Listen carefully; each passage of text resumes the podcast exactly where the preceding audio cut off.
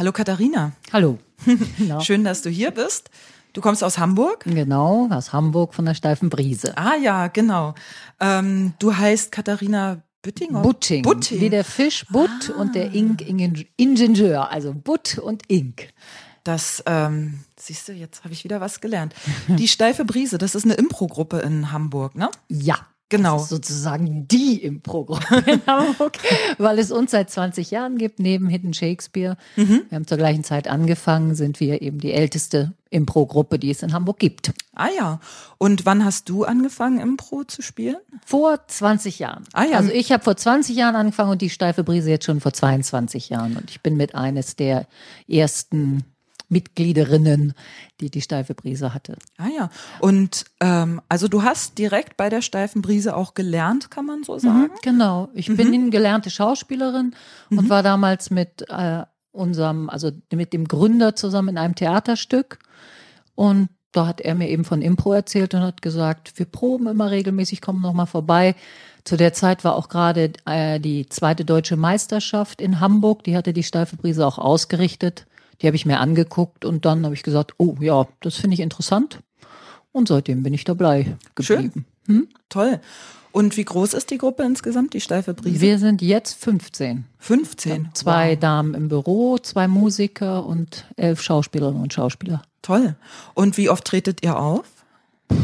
Uiuiui, das ist relativ schwierig. Also ich würde mal sagen, im drei bis viermal in der Woche, weil wir sehr viel, wir, wir haben ja diese zwei Standbeine.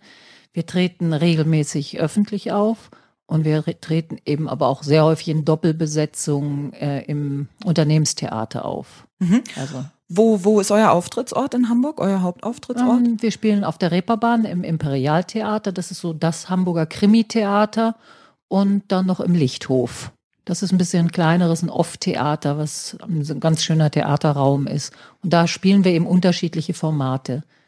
Also im, im ähm, Lichthof spielen wir einmal oft so eine offene Impro-Show, aber auch unsere Zombie-Show zum Beispiel, die wir jetzt gerade in Würzburg äh, da auch gearbeitet und gestern vorgestellt wurde.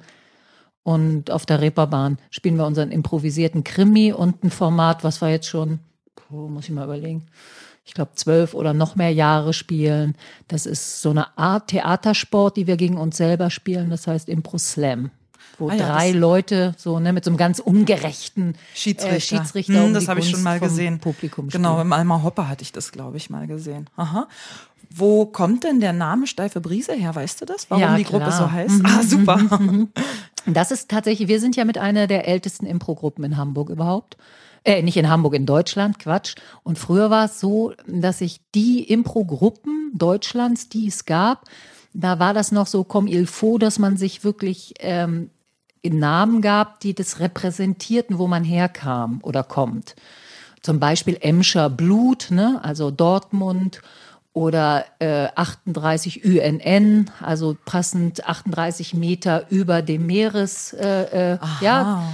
Und wir als Hamburger haben uns eben steife Brise genannt nach dem strengen Wind und haben dann sehr schnell für uns auch empfunden, ähm, dass das passend ist, äh, weil wir jetzt auch zum Beispiel in den Unternehmen, wenn wir kommen, eben auch diesen frischen Wind bringen, diesen ganz anderen Blick auf Sachen und haben deshalb dann auch für uns so empfunden, ja, das ist ein Name, der wirklich einfach zu uns passt auch.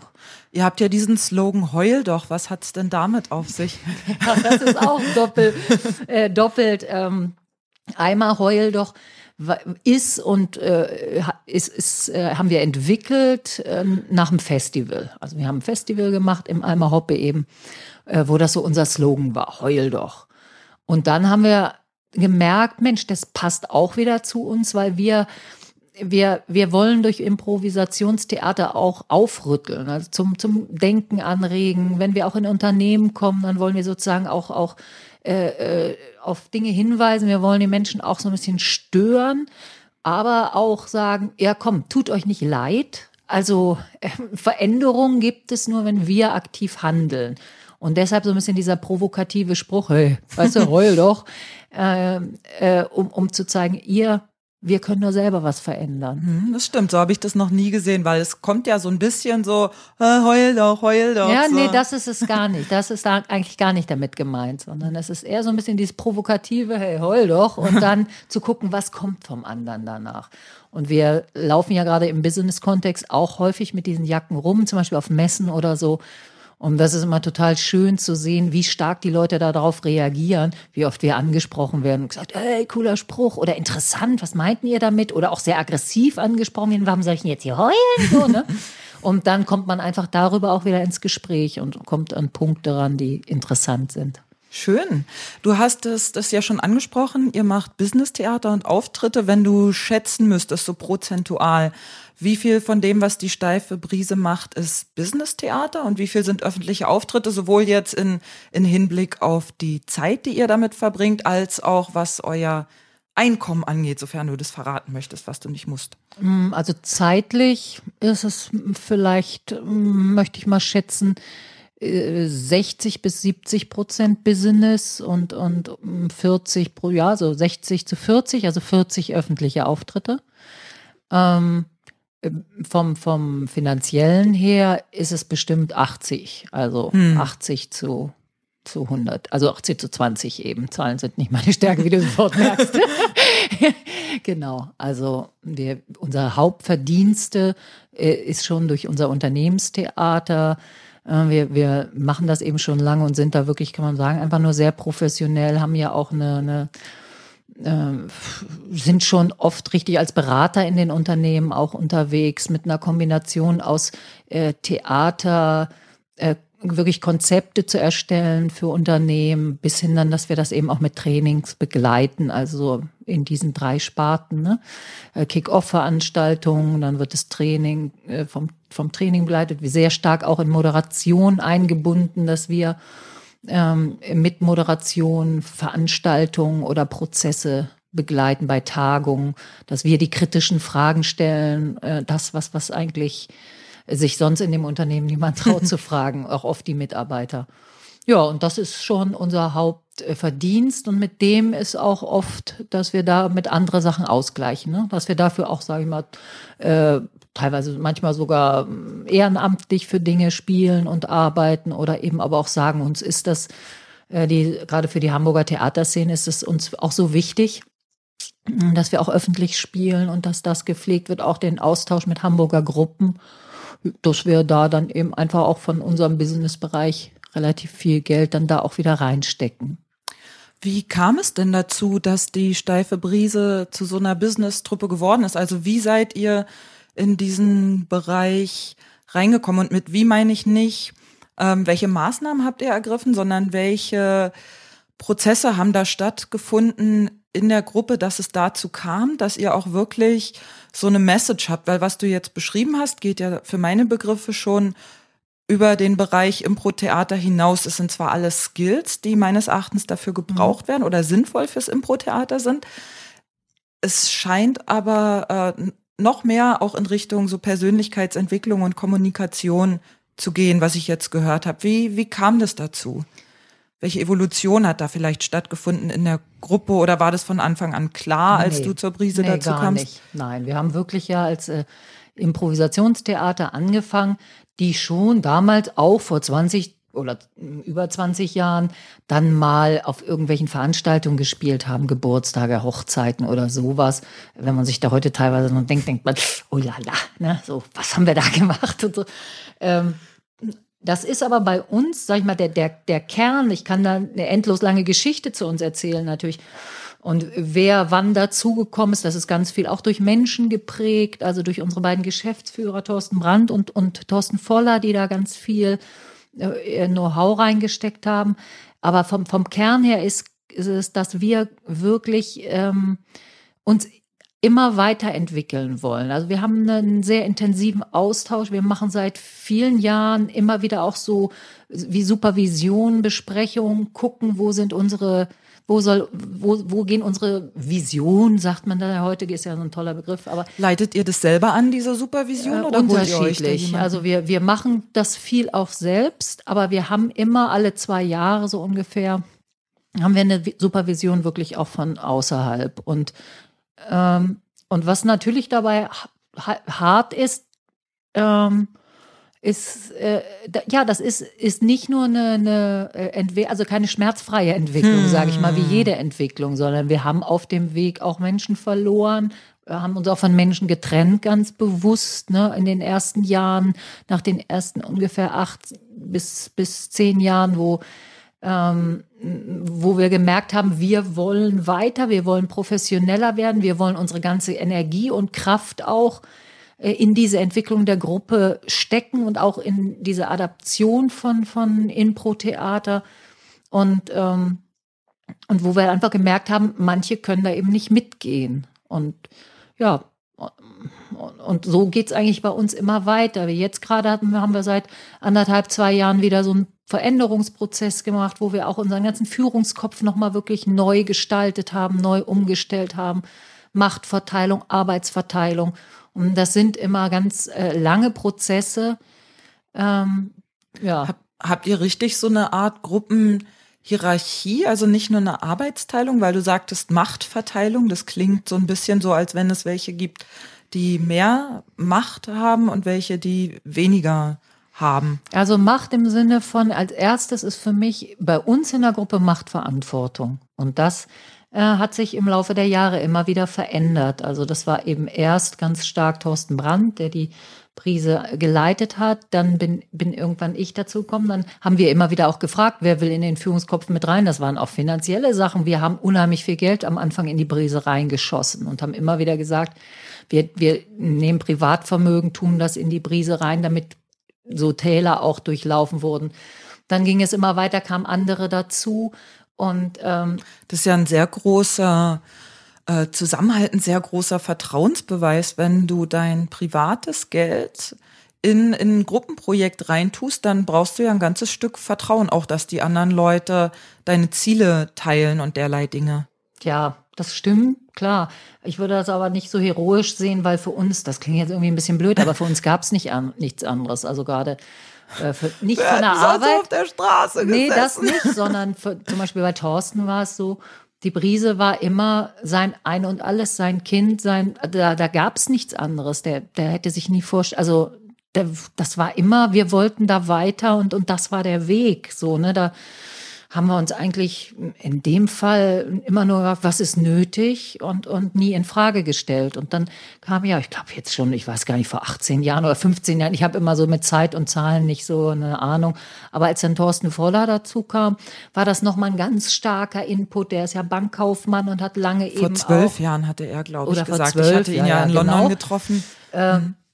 Und dann kam noch mal ein ganz starker Kick in diese Richtung, auch im Business-Theater. Der hatte Ideen, die er aus der Wirtschaft mitgebracht hat, weil er ja auch in, in verschiedenen wirtschaftlichen Zusammenhängen schon gearbeitet hatte und äh, und hat ganz viel Know-how da auch wieder reingebracht und auch wieder jemand da gewesen, der eben, äh, weil ich dann auch eine Phase hatte, wo ich, wo ich äh, privat sehr angebunden war durch Kinder und so und immer mal wieder aus draußen vor er war, waren dann die beiden Thorsten wirklich die, die gesagt haben, äh, äh, ja, wir wollen das und der eben auch neben, neben dem anderen Thorsten, Thorsten Voller auch wirklich seine ganze Kraft und auch Liebe zur Arbeit und so und seine ganze Energie da reingesteckt hat. Und das ist eben bei uns dieses wahnsinnig Besondere, finde ich. Wir wollen natürlich auch alle Geld verdienen und das ist unser Beruf, das ist jetzt keine Schuhu-Gemeinschaft, aber das sind schon alles Leute, die, äh, die unheimlich viel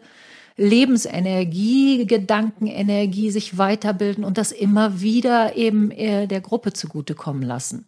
Und das war dann auch lange die Hierarchie. Wir hatten eine Partnerschaftsgesellschaft, das war so der beratende Kreis und wir hatten eben die beiden Geschäftsführer.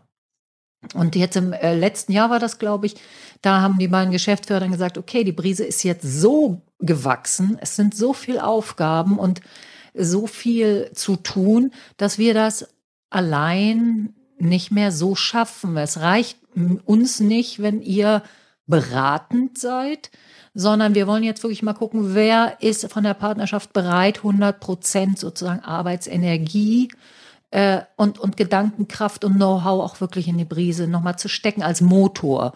Da haben wir das dann nochmal umstrukturiert und sind jetzt eben Fünfer-Team als Führungskopf. Knut, ne? Knut Kalbertot, Verena Lohner, eben die beiden Thorstens und ich, äh, die, die so diesen Führungskern bilden. Und das soll wirklich, äh, äh, äh, soll so der Motor sein. Und die anderen wurden im Laufe der Jahre auch immer wieder gefragt, wollt ihr in die Partnerschaft rein, wollt ihr in das Führungsteam? Die sagen aber ganz bewusst, wir wollen als Spieler gern und wir übernehmen auch, die übernehmen alle viele Verantwortung und so auch. Ne? Aber die wollten eben auch ganz bewusst äh, da so ein bisschen äh, lieber außen vor sein und eher nur in dem Spielermodus agieren, weil ja, weil das natürlich, äh, also weil es einfach auch eine wahnsinnige Verantwortung ist. Bei uns ist es ja nun auch zusätzlich so, da hängen 15 Familien dran. Ne? Wir haben fast alle Kinder. Ähm, und selbst die, die, also, ne, äh, äh, und, und äh, alle wollen davon leben. Wir sind alle eben wirklich, haben keine anderen Berufe, sondern machen das alle hauptberuflich. Und abgesehen davon wollen wir, dass die Brise auch noch in 100 Jahren weiter existiert, wo wir auch gerade dran arbeiten, wenn wir das nicht mehr machen. Und ja, und das ist so dieses, was ich mit Machtverteilung meine. Ne? Mhm, verstehe. Mhm. Und bei einer Gruppe, die es so lange gibt und die wahrscheinlich auch so viel Auftrittserfahrung hat, interessiert mich total, wie oft ihr probt. Ich weiß, ihr habt einen eigenen Proberaum, der auch sehr mhm. schön ist. Wie oft nutzt ihr den? Wie oft trainiert ihr wirklich zusammen, um ja, Impro-Skills zu mhm. trainieren? Also wir trainieren regelmäßig einmal in der Woche. Äh, das haben wir jetzt vor geraumer Zeit gerade von Dienstag auf Freitags verlegt. Und das ist im Moment noch ein bisschen schwierig so. Das muss ich erst wieder eingrufen. Aber einmal in der Woche und dann sind natürlich, also wie, wie jetzt Montag haben wir zum Beispiel eine Probe, dann sind immer so extra Proben, Projektproben, sowohl für Business-Sachen, aber auch Montag treffen wir uns zum Beispiel wieder und proben nochmal das Zombie-Format, weil da dann neue Impulse nochmal, die die jetzt aus Würzburg mitbringen, nochmal dazu eingearbeitet werden. Und dann treffen wir uns zweimal im Jahr zum Probenwochenende. Ah ja, richtig. Wo wir teilweise trainieren, aber auch ganz viel einfach Austausch pflegen, Gespräche führen, wieder uns so gegenseitig auf den gleichen Stand bringen. Was machst du? Was hast du da gemacht? Wie waren deine letzten Wochen? Was waren deine tollsten Projekte und Auftritte? Weil, wie gesagt, wir spielen oft in Dreierkonstellationen zusammen oder Viererkonstellationen. Und ähm, dann kann es schon mal sein, dass du einen Kollegen drei, vier Wochen gar nicht siehst, ne? Und gar nicht so mitkriegst, wie die anderen Auftritte waren, wo du nicht dabei warst. Ah ja. Und du hattest gesagt, du bist Schauspielerin, du arbeitest auch als Regisseurin und als Trainerin mhm. natürlich. Was darf ich fragen, was für eine Ausbildung du hast? Was hast du gelernt oder welche, ja, welche Trainings oder Ausbildungen hast du durchlaufen, um sozusagen da zu sein, wo du jetzt bist, sag mhm. ich mal? Also ich bin richtig klassische Dippelschau. Ich habe noch richtig Diplom-Schauspiel gemacht, habe staatliche Prüfung vor der Paritätischen Prüfungskommission, als es die noch gab in Hamburg, äh, absolviert und ähm, habe dann eine ganze Zeit Musical gespielt, verschiedene Theaterprojekte, war im Zirkus als Clown und so, habe also eine ganze Zeit Erfahrung gesammelt. Äh, Impro-Theater dann natürlich, da von Keith Johnson über verschiedene Randy Dixon und alle, die damals kreuchten und fleuchten, haben wir uns da fortgebildet. Mhm. Bin eben auch noch, da wir die alte Garde sind, eben auch noch die, die auch so von Kies noch unterrichtet wurden und so. Und ähm, ja, und habe dann im Trainingsbereich mich weiter gebildet, aber das kam auch eher zufällig. Also bei mir ist im Leben ganz viel, hat sich so entwickelt, weil ich gemerkt habe, dass ich in bestimmten Dingen vielleicht Sachen geschenkt gekriegt habe, Gaben habe, äh, die, die andere ansprechen. Dann wurde ich zum Beispiel im Trainingsbereich, das wollte ich nicht, ich wollte nie Trainerin werden. Also wäre ich nie auf die Idee gekommen. Sondern es hat sich dadurch entwickelt, dass Leute mich angesprochen haben, die gesehen haben, wie ich mit semi-professionellen Schauspielern gearbeitet habe und was daraus geworden ist. Und dann haben mich die ersten Leute angesprochen und haben mich gefragt, würdest du mal mit mir arbeiten, so Einzelcoaching-mäßig. Das ist jetzt vielleicht bestimmt auch schon 15 Jahre her, die ersten.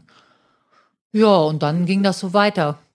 Dann hat sich eigentlich das daraus entwickelt. Dann habe ich eine Weiterbildung im, im Bereich ähm, oder eine Ausbildung gemacht, Entschuldigung, im Bereich kreatives Lerntraining so Gedächtnistraining, aber eben eher Richtung viel Auseinandersetzung mit Memotechniken, mit, mit Neurowissenschaften. Und ähm, ja, und das hat sich so mit der Zeit zusammengebunden. Und dann wurde das einfach immer mehr, dass die Unternehmen, in die ich dann gegangen bin, dass die mich wieder wollten, dass ich mich ganz viel mit Kommunikationsprozessen beschäftigt habe und Vor Weiterbildung gemacht habe. Äh, Was zum Beispiel für Weiterbildungen? Äh, Konfliktmanagement, äh, Konfliktmanagement, Stressmanagement, ähm, ja, das waren, so waren die, also die mein, mein Hauptschwerpunkt, an dem ich ziemlich viel gearbeitet habe, ist dieses Gruppendynamik und äh, Konfliktmanagement und habe daraus viel im, äh, äh, von Kommunikationsprozessen und so. Und dann habe ich eine Zeit lang im Unternehmen gearbeitet, äh, wo ein Personalleiter war, der äh, ganz alter Trainer war mit ganz viel Wissen, ganz viel Know-how ähm, von der Persönlichkeit teilweise etwas äh, anstrengend, kann man so sagen. Und der hat mich teilweise so zur Sau gemacht, also, äh, weil der eben gesehen hat, das, was er mir dann auch sagte, dass ich in, äh, in Dingen, die ich bei Menschen sehe und so wirklich eine Begabung habe, meinte er auch, aber dass mir eben theoretischer Hintergrund fehlt. Und das war im Nachhinein, teilweise war es, was war ein so sehr schmerzlicher Prozess auch nochmal, ne, wenn man mal so richtig was um die Ohren gehauen, hm. gehauen kriegt. Aber das war für mich ein gutes Erweckerli, weil ich da dann wirklich nochmal geguckt habe und mich ganz intensiv mit bestimmten Methodiken beschäftigt habe, mir rausgesucht habe, was zu dem, äh, was mein, was so mein Geist ist, mein Anliegen im, im, in der Arbeit mit Menschen, was passen eigentlich dazu für für Ideen, die Leute schon hatten, für Modelle. Und ja, und so ging das dann weiter. Ist es richtig, dass du auch als Mediatorin arbeitest? Mm, nee, eigentlich mache ich das nicht. Also ich arbeite in diesem Konfliktbereich, auch in Unternehmen und auch ähm, im Stressmanagement und schon Konflikt auch, dass ich mit Abteilungen arbeite oder mit, mit Teams und äh, äh, arbeite mit denen das Thema Konflikt und Konfliktmanagement, also wie sie mit Konflikten umgehen, Kommunikation in Konflikten und so, ähm, würde aber das nicht als Mediatoren bezeichnen. Das ist nochmal was anderes. Und ich mein, meine Arbeit ist immer unheimlich äh, persönlich und unheimlich körperlich. Also ich gehe eigentlich immer, wenn ich mit Menschen arbeite, über den Körper ran und über das, was im Körper zu sehen ist und, und über äh, Konstellation. Man könnte das eher im Systemischen dann schon anordnen. Also da.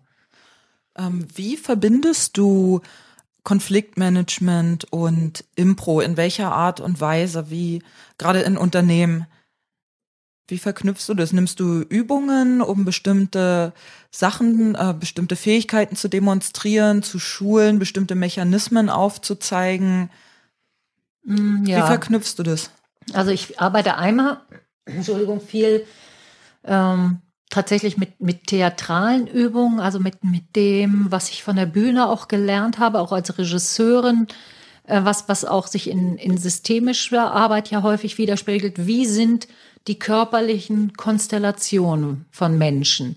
Wie, wie viel Raum brauchen Mensch? Wie kann Mensch in Nähe und äh, Distanz gehen, wie viel Schutzraum kann, kann sich der Mensch selber holen, um zum Beispiel auch in Konfliktsituationen ähm, viel stärker bei sich zu sein und sich damit auch nicht so schnell angegriffen zu fühlen. Also da, da arbeite ich immer auch sehr, sehr viel körperlich und, und natürlich auch, ob im Stehen oder Sitzen mit, mit Körperhaltung, die eigentlich dem Menschen mit dem, was er eben mitbringt, wieder die Möglichkeit gibt, sich selber überhaupt erstmal zu spüren, zu sich zu kommen, um dann genug Abstand zu dem anderen zu kriegen. Ja, dass man sich die Meinung, das, was wir von anderen kriegen, nicht so direkt boom in, ins Ego, in seine Persönlichkeit holt. Und, ähm, und dann benutze ich Impro-Übung teilweise äh, oder sehr oft in ganz, ganz vielschichtiger Weise. Also die meisten Impro-Übungen, egal welche Impro-Übung du jetzt sagen würdest, könnte ich dir bestimmt vier, fünf, sechs verschiedene Anwendungen dazu sagen. Also du, du kannst das Sender-Empfänger-Modell dafür benutzen. Ja, nimm mal nur mal den Klatschkreis.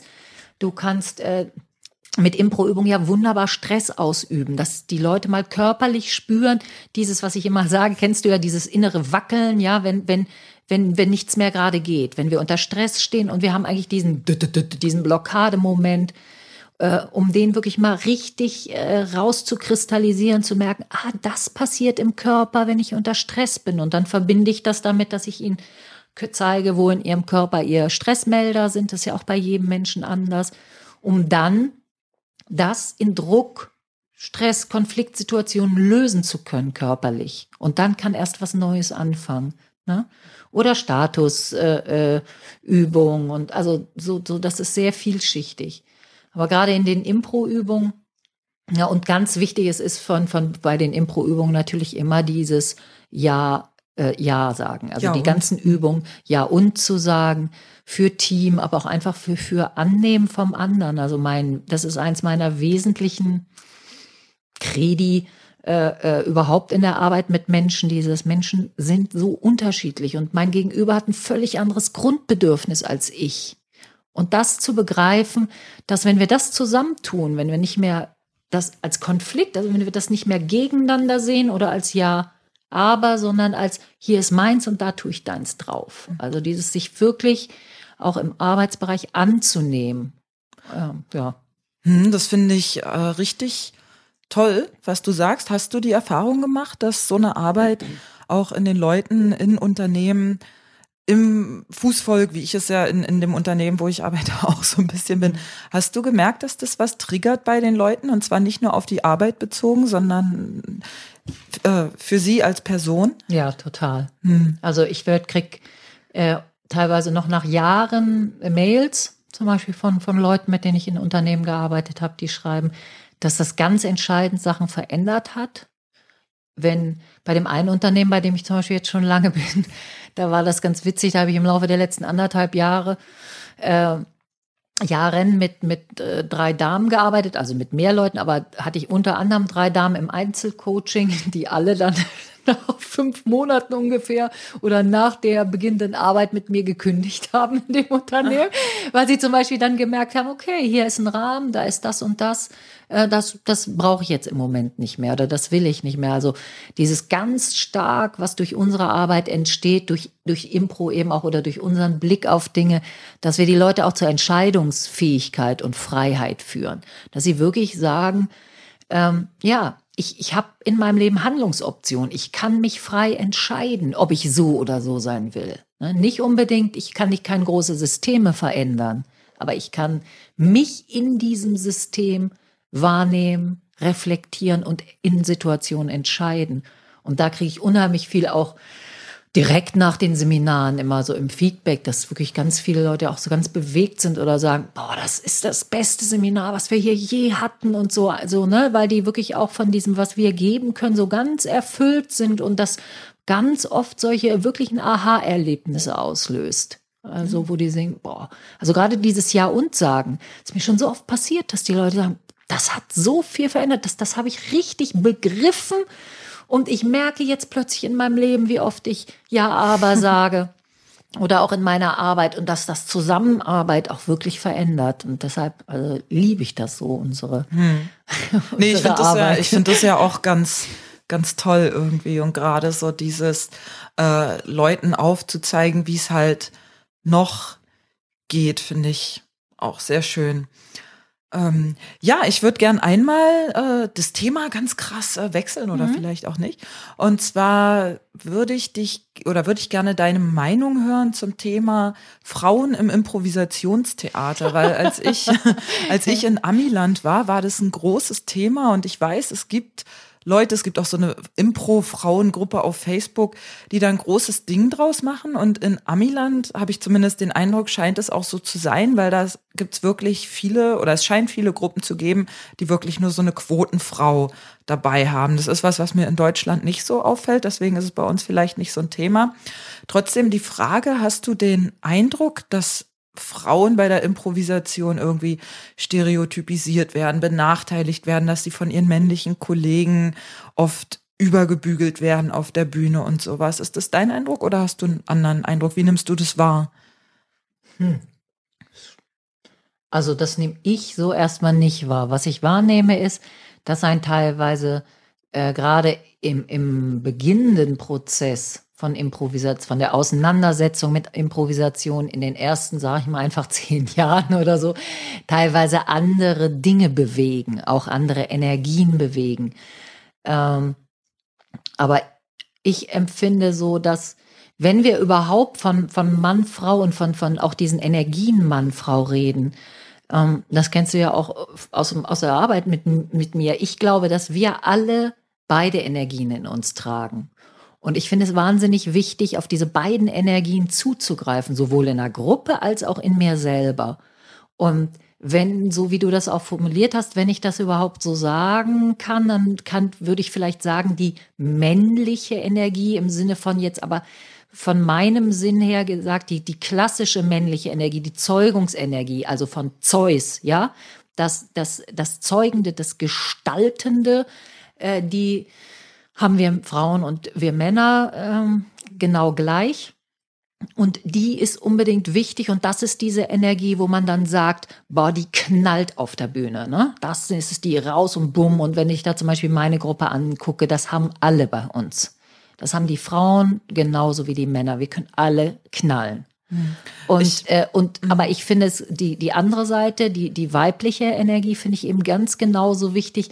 Ähm, ne, wenn man es jetzt, dass das, das eben dann auch mal dieses äh, eher Empfangende auf der Bühne, dieses ganz Zarte. Und das finde ich eben wunderschön, wenn das Männer und Frauen haben. Und ich empfinde das jetzt äh, nicht so ein starkes Thema. Also ich kenne wahnsinnig tolle und starke Impro-Frauen, die, die beides können und ich kenne Impro-Männer, die beides können. Ich empfinde das auch aus dem, was du von Amerika sagst, dass das da sehr stark hier zu uns natürlich eher die männlichen Kandidaten rüberschwappen, was für mich ganz oft auch eine Frage der Lebensführung ist. Ne? Wenn ich natürlich ähm, es ist, solange ich nicht in der Familie und äh, sowas involviert bin, bin ich da einfach auch in meiner Gestaltung freier. Mm, ja, und manchmal sagen vielleicht auch, vielleicht ist es manchmal auch so, dass Frauen dazu nicht so dollen Bock haben und sagen, das brauche ich jetzt nicht. Ich will schön arbeiten, ich will in meiner Gruppe toll äh, arbeiten und spielen. Ich brauche jetzt nicht unbedingt das draußen unterwegs zu sein und Trommel, Trommel, guckt mal hier, ja, also so.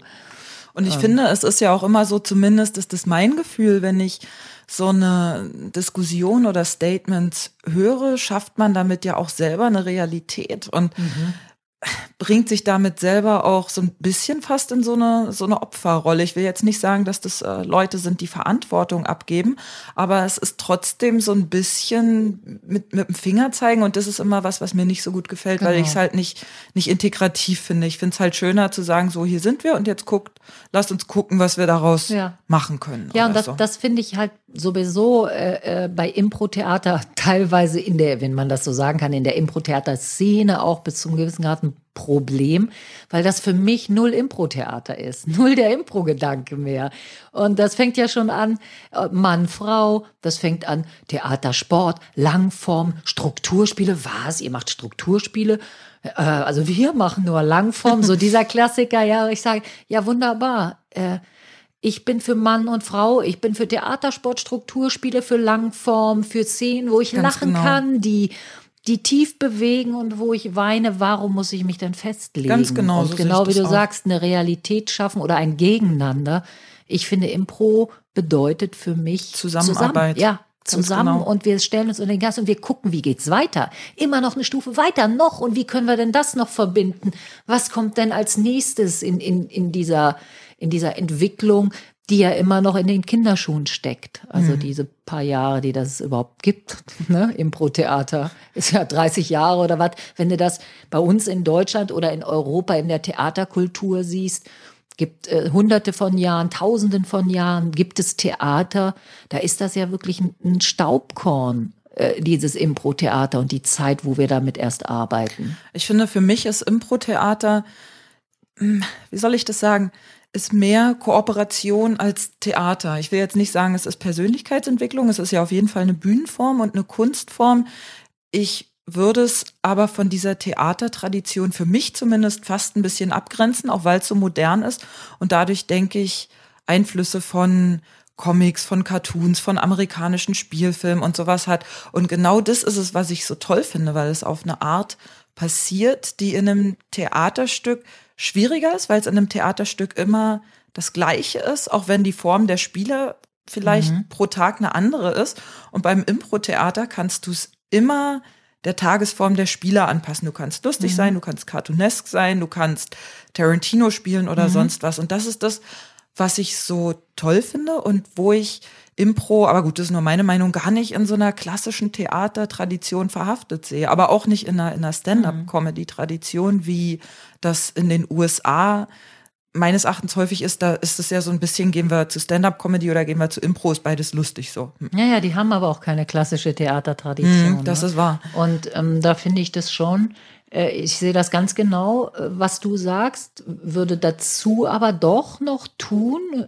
und dazu tun, das nicht aber, dass es äh, eben auch für mich die Verhaftung an die klassische Theatertradition hat, weil es dieses klassische Geschichten erzählen. Wir haben früher mal gesagt Commedia dell'arte, ja.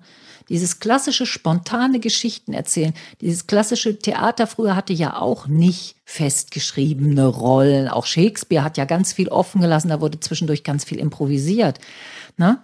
Und ähm, und und dieses, dass das Dinge aus dem Leben überhöht werden in Figuren auf der Bühne. Und wenn du noch weiter zurückgehst, das ist ein bisschen pathetisch vielleicht, aber ich empfinde das so, dass wir da eine Art Gottesdienst in Anführungsstrichen tun auf der Bühne. Bühnenarbeit ist immer eine Art Gottesdienst, weil du Leben und, und äh, äh Konstellation und Dinge die Emotionen, schaffst. Dinge schaffst, aber auch so überhöhst, dass man sie sehen kann, dass man sie ertragen kann. Du hebst sie sozusagen so hoch auf einen Altar, dass man, dass man Dinge sehen kann, dass man darüber lachen kann. Und das wiederum, das Lachen äh, ermöglicht auch eine Befreiung. Und das ist so, so diese klassische, ja, eine, eine Befreiungsgeschichte, die wir mit, mit äh, Impro-Theater auch machen. Wir, wir, wir schaffen äh, ja, es ist ein bisschen, ja, ich liebe pathetische Sachen. Äh, wir schaffen eine bessere Welt. Wir mhm. schaffen in dem Moment, äh, in dem Moment, so empfinde ich das zumindest in meinem Leben, wenn ich, wenn ich über Dinge schaffe zu lachen, die mich äh, beschweren oder auch, wenn ich lache mit anderen zusammen als Gemeinschaft, äh, wenn, wenn ich lache äh, aus Freude, das sind ja ganz unterschiedliche Lachen, äh, Qualitäten des Lachens, dann ist das eine wahnsinnig befreiende und reinigende Kraft. Und, mhm. und das äh, tun wir. Genau, und um den Kreis zu schließen zu dem, was du am Anfang gesagt hast, ist es ja tatsächlich so, in dem Moment, wo ihr als steife Brise in Unternehmen geht und diese Prinzipien auch unterrichtet, sage ich mal, schafft ihr ja wirklich eine bessere Welt. Deswegen vorhin die Frage, ob das in den Leuten was triggert. Ich finde das unheimlich wertvoll, wie so kleine Atome. Man stößt irgendwie fünf an und die tragen es dann vielleicht auch noch mal weiter. Und ich finde das äh, sehr wichtig in einer Welt. Jetzt werde ich auch pathetisch. In einer Welt, in der sich die Fronten verhärten zwischen Frauen und Männern, Schwarz und Weiß, Ausländern und Deutschen, finde ich äh, diese Integrations- und Kooperationsarbeit sehr mhm. wichtig. Mhm. Ich habe gerade, weil du das noch sagst, da ich habe gerade äh, war eine Zeit gerade in Tese und da hat TC ist ein Begegnungszentrum, ein spirituelles christliches Begegnungszentrum, wo aber eben nicht nur Christen, wo sogar auch teilweise Moslems hinkommen, aber eigentlich für Jugendliche. Jugendliche aus der ganzen Welt treffen sich da. Im Sommer hast du da 8000 Jugendliche aus der ganzen Welt, die eben gemeinsam äh, arbeiten, beten, denken über Dinge. In Deutschland oder wo ist Frankreich. Das? Frankreich. Ja. Mhm. Zumindest hat da ein, ein Bruder, mit dem ich geredet habe, gesagt, für ihn ist die zentrale Aufgabe unseres Jahrhunderts, Unterschiede zu akzeptieren und Unterschiede zu überwinden. Und das ist ja genau wieder, ich saß da und dachte, ja, ja, wir haben schon alles bei Impro. Das ist ja und. Mhm. Also wir haben das, genau wie du sagst. Mhm. Und das empfinde ich auch so, genau was du sagst. Da sind wir, ja, da haben wir die Fahne und können sagen, hier lang, hier lang. Das ist, hm. ja. Schön. Dann ja, gibt es noch was, was du zum Abschluss noch sagen möchtest? Och nö. okay. Möchte ich nicht. Das Einzige, dass das äh, so schön ist und alle, die sich dafür berufen fühlen, unterrichtet doch Impro, gibt das weiter. Ich finde, es kann ähm, im Gegensatz zu manchen, die sagen, oh, es gibt schon so viele Impro-Gruppen und so weiter und so fort, bin ich, äh, finde ich, dass es nicht genug Menschen geben kann, die hm. mit Impro, von Impro berührt werden, die Impro erleben, weitergeben und äh, wenn sich die dann auch noch das trauen, das auf irgendwelchen Bühnen darzustellen, dann finde ich das auch wunderbar. Also mhm. deshalb mein mein mein Appell wäre höchstens tragt Impro weiter in den Menschen. Das ist doch total schön und toll. Ja, ist auch ein schönes Schlusswort. Vielen Dank, danke dir, Katharina, dass Gerne. du hier warst. Ich fand es ein sehr inspirierendes Gespräch. Und ja, dann bis bald. Ja, gut. Tschüss. Tschüss.